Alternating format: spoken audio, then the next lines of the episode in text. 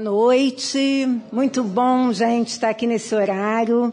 Eu quase não venho nesse horário a casa, né? Eu estou mais às segundas-feiras, mas é muito, com muita alegria né, que eu estou aqui hoje para que a gente possa refletir. Então, que as nossas primeiras palavras possam transmitir essa alegria enorme né, que está aqui palpitando meu coração de ver tantas carinhas aí que eu não vejo há tanto tempo e da gente estar junto. Então, que Maria Angélica, Jesus essa equipe de espíritos bondosos possam nos sustentar e que o nosso estudo seja uma fonte de muitas reflexões. Porque é esse o objetivo da doutrina, né? É esse o objetivo dos ensinamentos de Jesus, nos convidar à reflexão. E, como vocês já devem ter visto, né, aqui no anúncio, a gente vai falar de escândalos, né, um assunto bastante polêmico. É, esse, esse assunto, escândalos, esse tema, né, foi colocado no Evangelho segundo o Espiritismo, no capítulo 8. É, Bem-aventurados os puros de coração, itens 11 a 17. E aí a gente vai é, fazer um preâmbulo para a gente entender o que, que significa, né, o que, que Jesus quis dizer com bem-aventurados, felizes os puros de coração. Quem são os puros de coração? Os puros de coração são aqueles espíritos que não veem maldade absolutamente nada, né? Que veem Deus em tudo, veem Deus em todas as coisas, que não tem nenhum pensamento voltado para a imperfeição, né? Como Jesus dizia, eu e meu Pai somos um né, demonstrando a igualdade que existe entre Deus e Ele, Jesus, né, tanto em, em unidade de propósitos quanto em essência.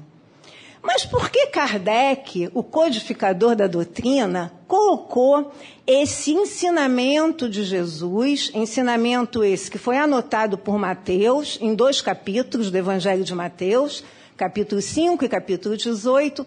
Nesse capítulo do Evangelho segundo o Espiritismo, bem-aventurados os puros de coração. Parece uma contradição, né? Como é que ser bem-aventurados de, é, é, puros de coração pode estar, ser compatível com escândalo?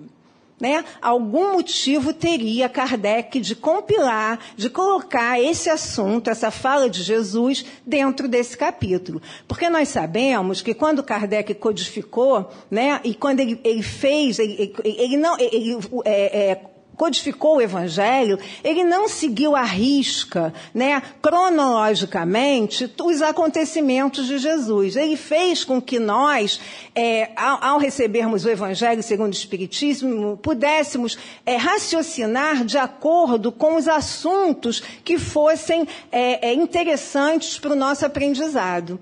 Então, ele, ele começa primeiro, né, a gente fazendo um breve resumo, a falar de como é, a doutrina se encaixaria nesses ensinamentos do mestre. Aí vem as bem-aventuranças e aí ele vai seguindo.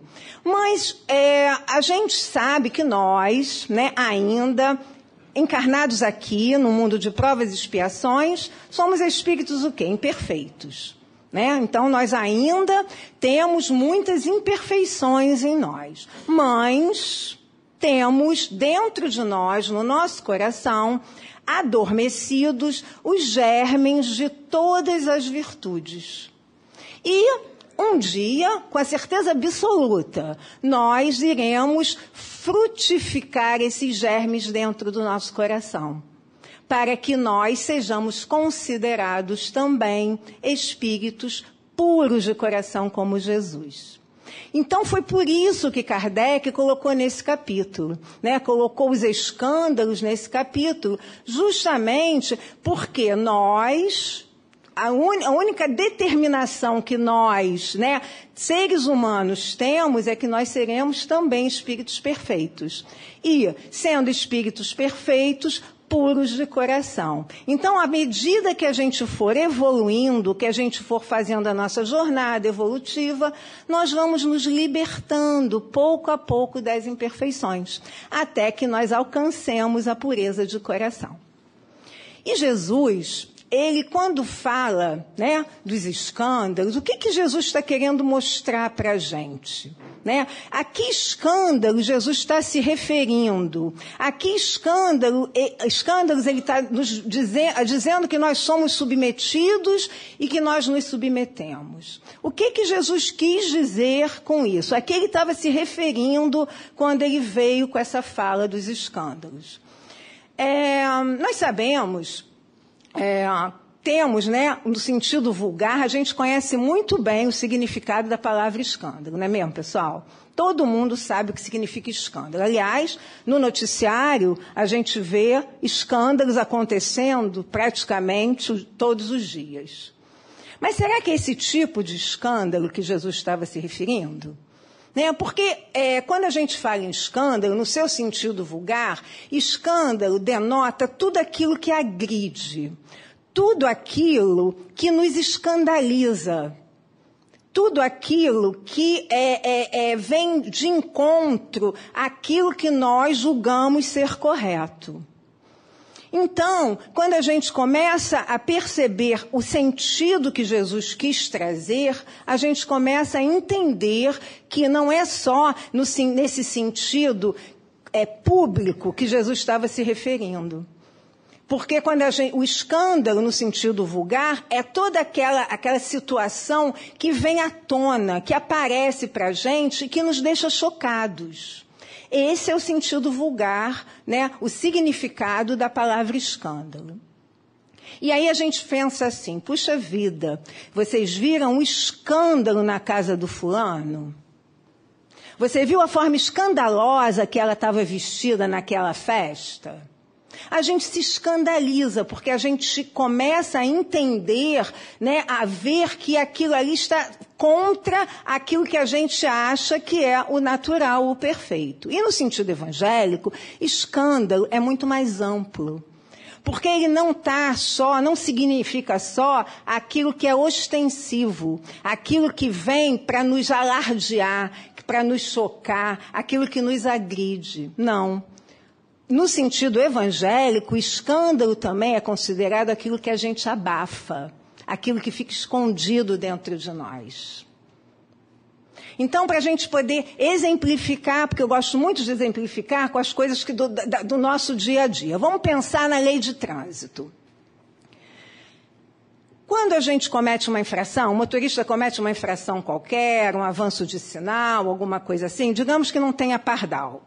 E tem um agente de, de trânsito ali, o que, que acontece? Ele apita, a gente para, ele pede documento, né? a gente entrega e ele, dá, ele, faz, ele nos multa. Esse é um escândalo, é, quer dizer, aconteceu o quê? É uma coisa que todo mundo viu, que está ali. Agora, digamos que a gente está numa avenida ou numa estrada e a gente não percebe, por distração, por ignorância, porque a gente está conversando, que tem pardal, e a gente passa acima da velocidade. A gente nem percebe que a gente ultrapassou a velocidade, mas imediatamente, o que, que o pardal faz? Tchá, fotografa o carro. Tempos depois, chega a multa na nossa casa. Quer dizer, mesmo sem a gente saber, mesmo estando oculto, mesmo estando escondido, houve o quê? Houve o mecanismo da lei de trânsito acontecendo. E a multa chega e a gente, de qualquer forma, vai ter que pagar aquela multa. É, então, que a gente começa a perceber que quando Jesus fala de escândalo, ele não está falando aquilo só naquele sentido né, público, daquele sentido uh, uh, é, é, ostensivo. Ele está falando também daquilo que nós, muitas vezes, abafamos dentro de nós. Seja por medo, seja por ignorância mesmo, por desconhecermos, né? Seja porque a gente não quer se sentir diminuído perante o outro. Quer dizer, nós acionamos o quê? O nosso orgulho e a gente abafa. A gente abafa aquilo que pode nos causar uma certa vergonha, vamos dizer assim. Mas independente se viram, se não viram, se foi ostensivo, se não foi, se está abafado ou se está escondido, aciona-se o mecanismo da lei. Isso é importante da gente entender. E que mecanismo é esse? Que é acionado no momento que nós cometemos uma infração, uma infração à lei de Deus, no momento que a gente comete um escândalo, entre aspas. A lei de ação e reação. Imediatamente a lei de ação e reação é acionada. Então, no qual toda a minha atitude vai ter uma consequência correlata. Então, se eu tenho uma atitude boa, a consequência vai ser boa. Mas se eu tenho uma atitude ruim, qual a consequência que eu vou ter? Uma consequência ruim. E aí, essa minha, aconteça o que acontecer, essa, essa atitude que eu tomei, ela vai seguir o mecanismo da lei. Então vamos imaginar um homem que na sociedade ele é considerado digno pelas roupas que ele veste, pelos cargos que ele ocupa, pela família que ele tem, pelos títulos que ele possui, e ele comete um crime. Ele comete um crime perfeito. E ele passa a vida toda dele encarnado sem que ninguém descubra esse crime. O que, que aconteceu aí? O mecanismo da lei foi acionado? Foi acionado. Pode não ter sido pela lei dos homens, mas foi acionado pela lei de causa e efeito. E aí o que, que vai acontecer? Houve escândalo nesse sentido? Houve escândalo. Ele cometeu um ato contrário à lei de amor, justiça e caridade, a lei de Deus. E aí houve um prejuízo, claro. Então, no entender de Jesus, escândalo é exatamente todo ato resultante das nossas imperfeições, dos nossos vícios, daquilo que nós fazemos de indivíduo para indivíduo, sendo ostensivo ou não, é o mal moral. Esse que ainda nos assola de uma forma constante. Então, por menor que seja a infração, se ela foi ostensiva, se ela foi abafada por nós em função do nosso orgulho, não importa, o mecanismo da lei é acionado. Nós podemos esconder do mundo, mas a gente não esconde da gente, e a gente não esconde de Deus. E por que que ainda a gente se choca tanto com os escândalos? Vamos pensar.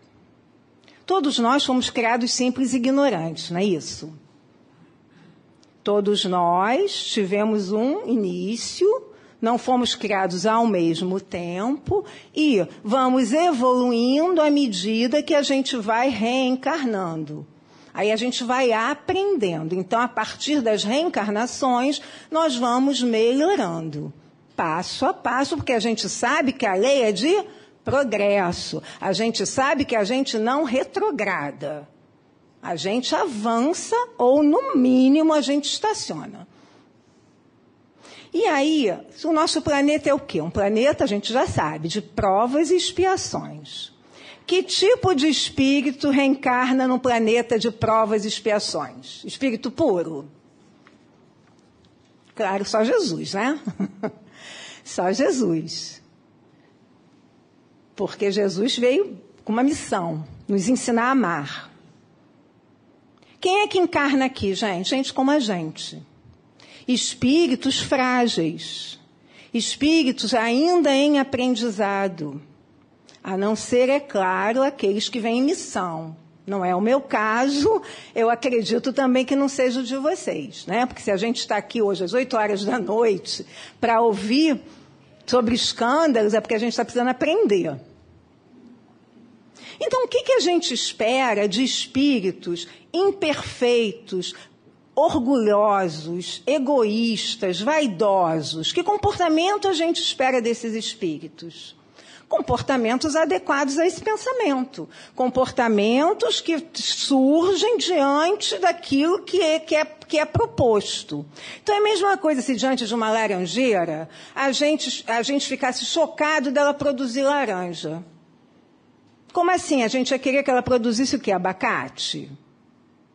Então não é natural, no mundo de provas e expiações, onde habitam espíritos imperfeitos, que haja o erro, que haja o escândalo, é da natureza humana. Faz parte de nós ainda. Então, qual é o espanto se o outro comete um ato não muito adequado? Nós também não somos capazes de, de também fazer um ato desses, um ato, digamos assim, ilícito. E aqui a gente não está falando que a gente tem que é, concordar com o ato ilícito, não, pessoal. Mas o que a gente não pode é julgar o autor do ato, como a gente costuma fazer. Né? Jesus falou para a gente, perdoa, perdoar o peca, o pecador, não o pecado. Né, no sentido bíblico. Então, a gente não é, não é concordar com o ato isso, mas é entender que o outro também está em aprendizado, que o outro também erra como nós, que o outro também precisa de quê? De compaixão, o outro precisa de compreensão. Porque como é que a gente é educado? A gente é educado através do outro. Não é Deus que desce aqui, não é Jesus que vem nos educar, não, gente. É quem está convivendo conosco.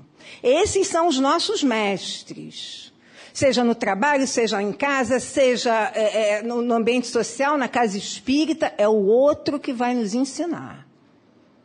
É através do outro que a gente desenvolve amor. A gente aprende a amar começando com tolerância, paciência, começando com é, é, é, compreensão, afabilidade. É assim que a gente desperta o amor em nós. E é assim que a gente vai desenvolvendo. Então a gente tem muita mania de ficar apontando para o erro do outro e a gente não se enxerga, a gente não se olha. Né? Como Jesus dizia, vedes o cisco no olho do outro, mas não vedes a, trava que tá no, a trave que está no teu. Porque nós somos assim mesmo. A gente gosta de julgar. A gente gosta de apontar o dedo.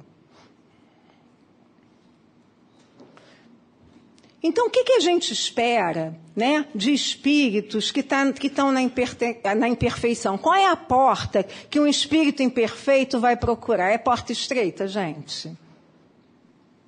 É muito trabalhoso, porta estreita. O que, que a gente quer? A gente não quer resultado imediato? A gente não quer que a vida nos responda logo? O que, que a gente vai buscar então? Resultados imediatos, é o que a gente busca sempre. A gente pensa em vida futura? De jeito nenhum. A gente pensa no presente, no aqui e agora. Como que eu vou conseguir? Como é que o espírito imperfeito vai pensar em vida futura? É muito difícil. Por isso a gente está aqui. Para que a gente possa começar a desenvolver né, esse aprendizado de que tudo que nos é dado de imediato, essa forma automática da gente viver, só vai nos causar o quê, gente? Dor. Cria expectativas, ilusão. E aí a gente precisa raciocinar. Será que é isso que eu estou querendo? Jesus disse: Tu dizes que enxerga. Se fosse cego, estaria tudo explicado. A gente precisa entender que errar é humano, sim. Mas nós não. Quando a gente já aprende, não é inteligente a gente permanecer no erro. E aí é que entra o agravante da lei. Quando a gente já conhece e a gente persiste. Porque a gente quer o quê? Resultados imediatos. Porque a gente sempre está esperando que a vida nos atenda. E a gente sabe que não é assim que funciona. A gente precisa perguntar né? Não que a vi, não que eu quero da vida, mas o que que a vida espera de mim? Esse é um questionamento que a gente precisa, quer dizer, esse estudo leva muito, como a Nádia falou, a gente a refletir. porque a gente não pode entender que é, é, é, a gente tem que seguir sempre a lei do menor esforço, não. Para que a gente possa aprender, para que a gente possa galgar a nossa evolução, a gente precisa se esforçar. E como é que a gente se esforça? Nos educando. Né? Porque nós passamos assim, um longo período né, da nossa jornada evolutiva cometendo equívocos, plantando aquela planta má mesmo brigando por tudo, desestabilizando o ambiente, a gente mesmo, utilizando a lei do menor esforço. Só que a gente precisa voltar. E a gente tem que voltar pelo mesmo caminho. A gente precisa colher aquilo que a gente plantou. E aí que entra a justiça. E como é que funciona essa justiça? Vamos falar, como é que funciona a justiça terrena? Na justiça terrena, é necessário que uma infração à lei tenha uma materialidade de provas. Né? Então a gente precisa, de repente, é, fazer um inquérito, abrir um processo, colher provas, ouvir testemunhas e para aquela, aquela determinada situação ela se concretize como um crime, é preciso que ela esteja prevista em lei. Na justiça divina não é assim que acontece. Não há julgamento de acordo com a materialidade, mas em função da infração que nós cometemos à lei de amor. Então, só de pensar mal, a gente já está acionando o mecanismo da lei. Tudo aquilo que não se ajusta a lei de Deus, a lei de amor, justiça e caridade, é infração. Tudo aquilo que está desajustado com o mecanismo dessa lei de justiça é infração. Então, se eu estou em casa, lavando uma louça, varrendo uma casa, mas eu estou pensando em como eu vou me vingar da minha vizinha, eu, eu posso não preciso cometer o fato, mas só de pensar eu já estou acionando, eu já estou cometendo um escândalo.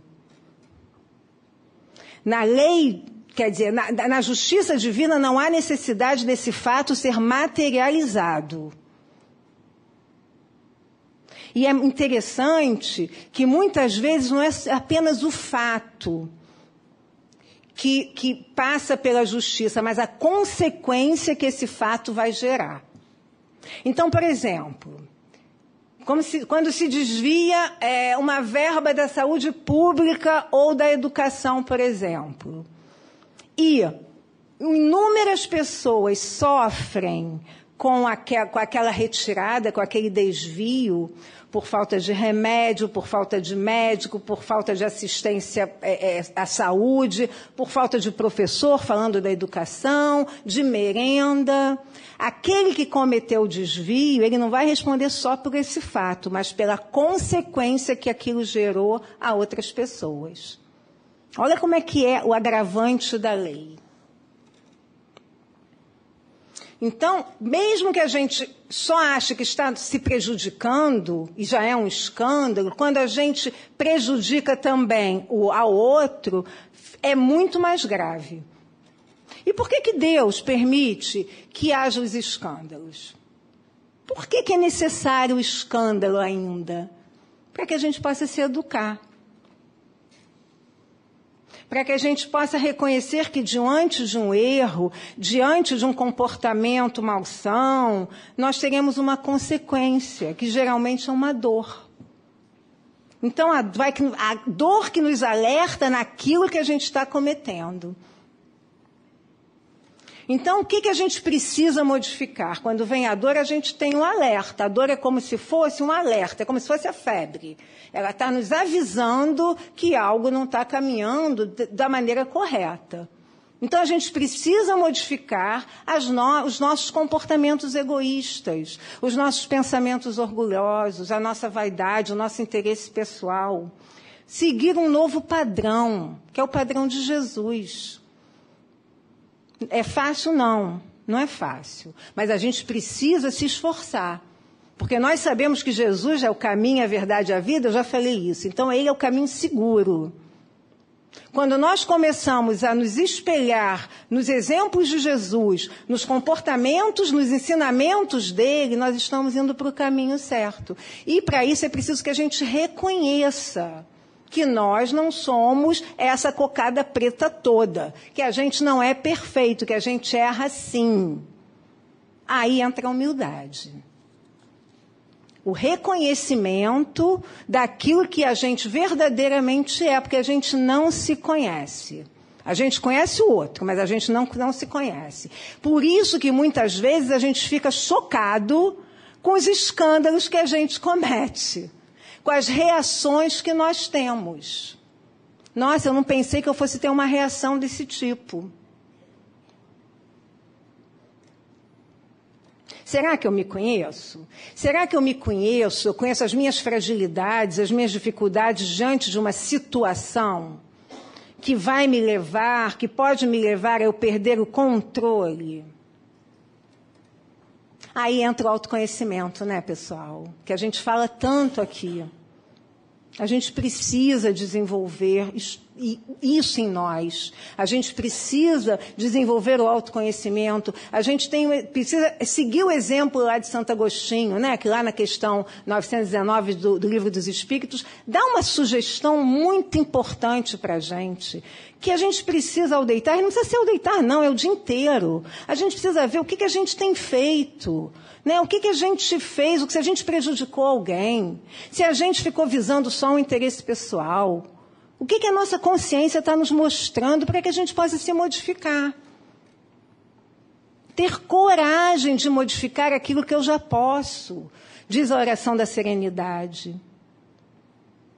Aceitar o que eu não posso modificar, porque tem coisas que a gente não pode, não consegue ainda. Mas aquilo que eu já posso, eu preciso ter coragem e seguir em frente. Pedro, o discípulo de Jesus, ele não se conhecia. E Jesus falou, alertou ele: Pedro, você vai me negar três vezes antes do galo cantar. Pedro foi escolhido por Jesus como o pescador de almas. E Pedro, surpreso, como Jesus, como mestre, eu te amo, eu jamais farei isso. E no momento derradeiro, na hora do testemunho, o que, que aconteceu?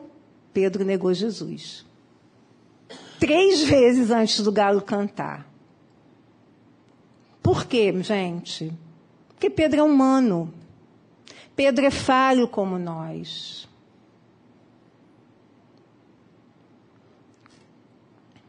Como então que a gente vai se educando?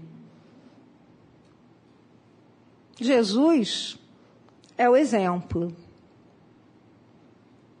A gente precisa se moldar né, a esses ensinamentos dele.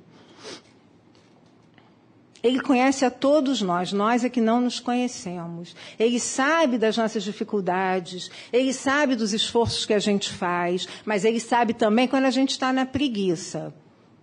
Porque não adianta só ficar se lamentando, ficar, ah, ó, me se vitimizando, ó, vida, não. A gente precisa agir.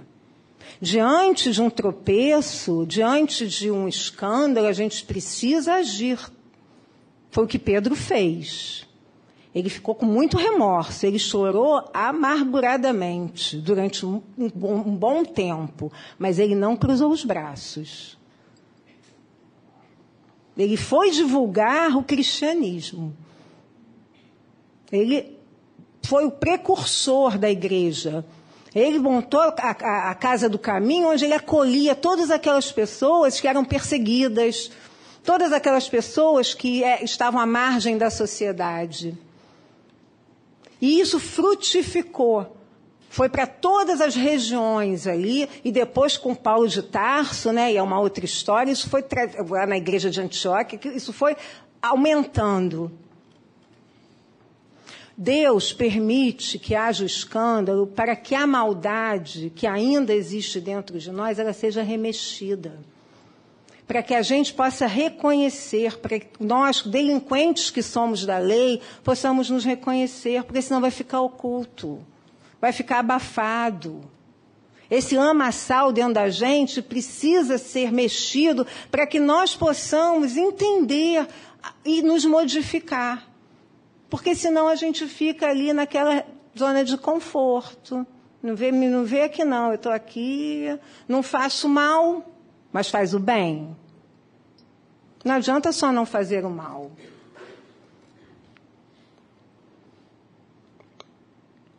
Então, nós somos o resultado de nossos aspectos interiores. Por isso, a necessidade da gente se conhecer. Para que nós possamos expurgar tudo isso que está é, tá dentro de nós e que faz com que nós não avancemos.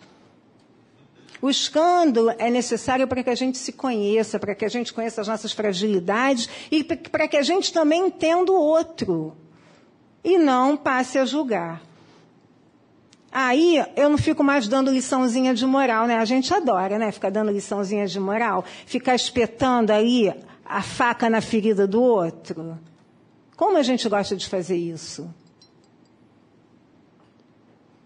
A gente sabe que é difícil. É dessa quando a gente começa a entender que nós também erramos como outro, quando a gente remexe aquilo tudo que está dentro da gente, porque a gente precisa ser acionado, gente. Se a gente não for acionado, a gente não anda. Eu vou dar um exemplo muito interessante que aconteceu comigo semana passada.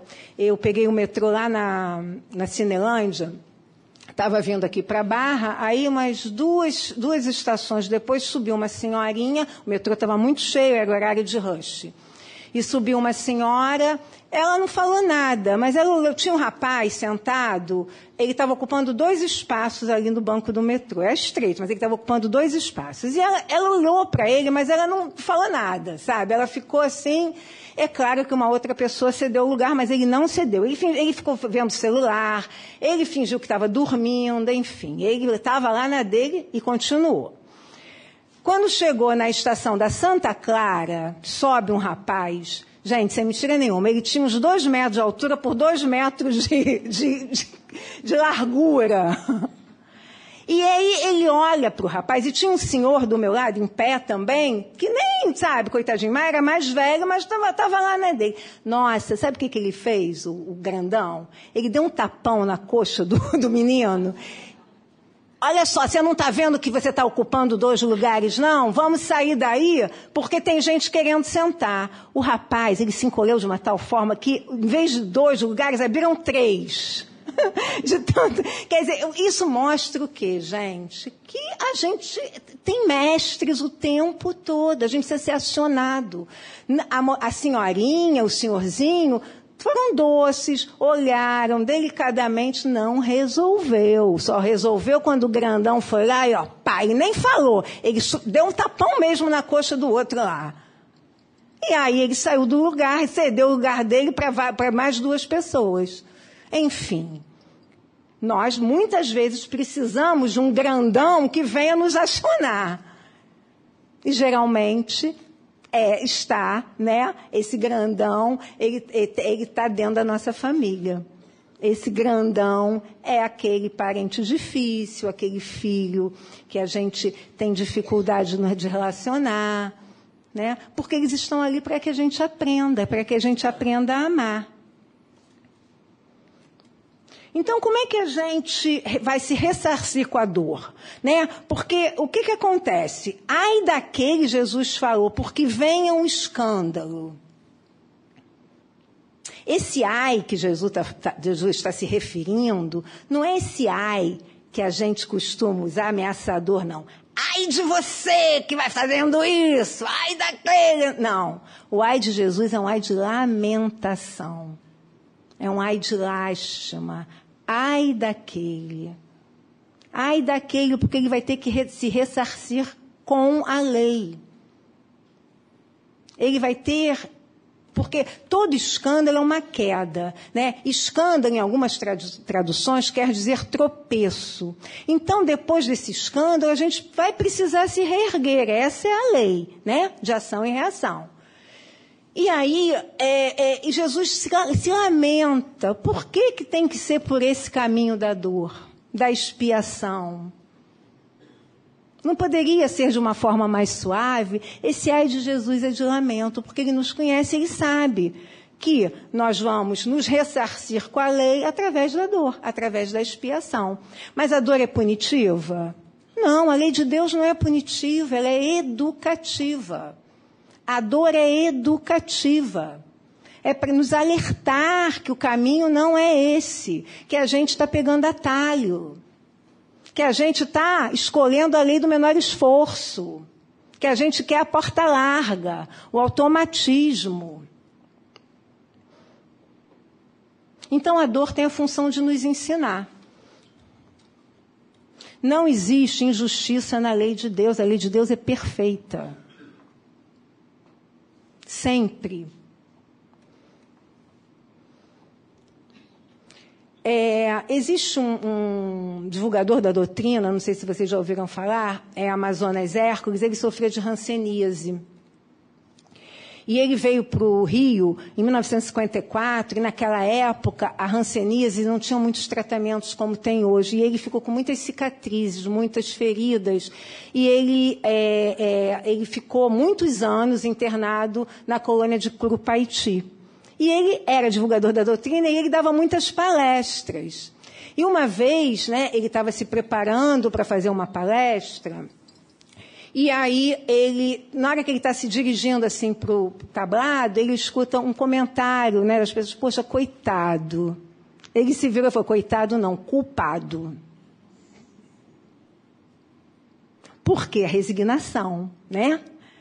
é, é, Amazonas Hércules reconhecia que aquelas chagas, tudo aquilo que ele estava sofrendo, era uma forma de expiar antigos débitos que ele contraiu com a lei.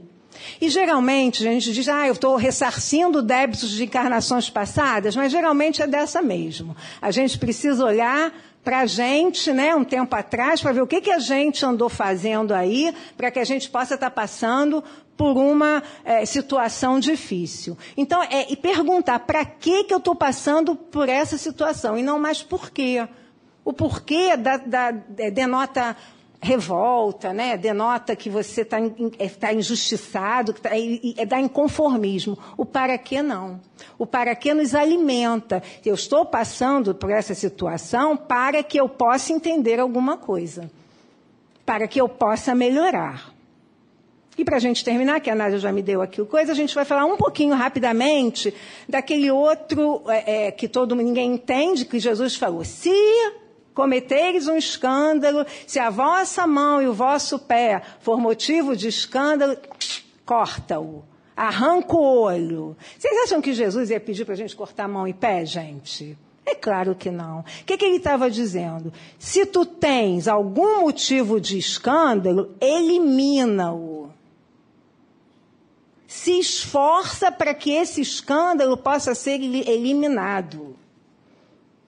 É esse. Qual é o teu motivo de escândalo? Elimina, corta. É um sentido figurado que Jesus usa, para que a gente possa entender que a gente precisa se transformar, que a gente precisa se modificar, que a gente precisa eliminar as nossas imperfeições.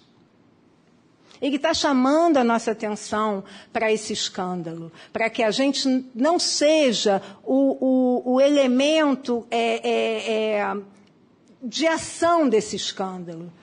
Né? Que nós sejamos sim, que nós possamos entender que muitas vezes os nossos equívocos, eles dão como consequência uma consequência ruim, que geralmente é a dor.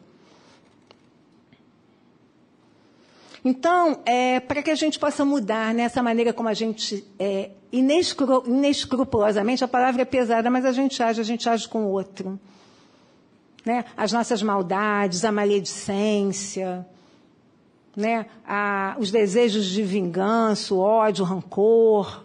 Que tudo isso seja apagado de nós. A gente precisa refletir, meus irmãos, sobre o que temos feito dessas oportunidades que nós temos da encarnação o que, que a gente está fazendo com os ensinamentos que Jesus nos dá a todo momento? Jesus está nos convidando há mais de dois mil anos para a construção do reino de Deus dentro de nós.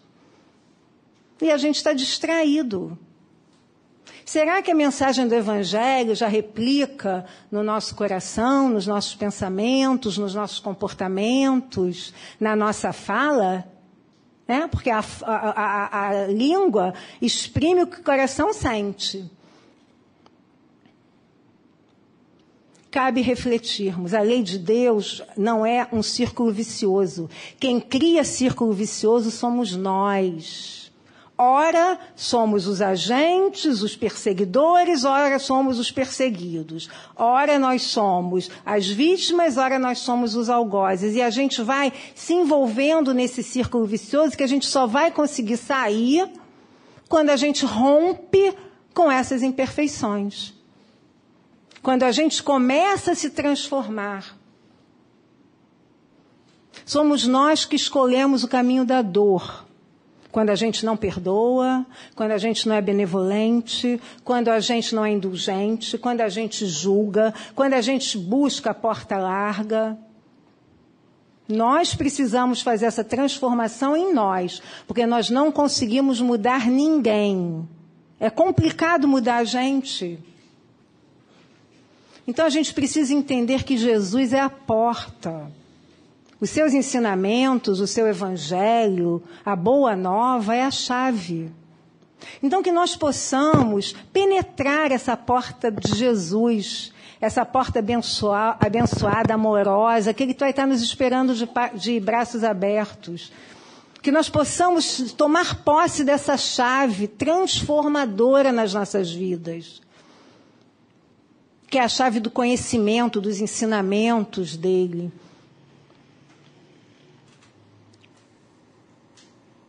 Que a gente possa entender que a doutrina espírita, como consolador prometido, veio ratificar esses ensinamentos de Jesus. O cristianismo redivivo.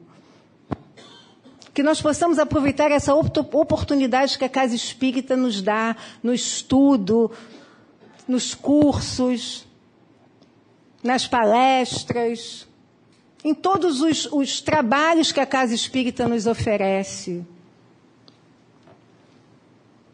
Porque é uma bênção, gente, o que nós recebemos, né? Essas, todo esse conhecimento que a, que a espiritualidade traz para a gente e que foram codificados por esse grande homem que foi Allan Kardec. Que nós possamos aproveitar. Terminei. Muita paz para vocês, tá bom?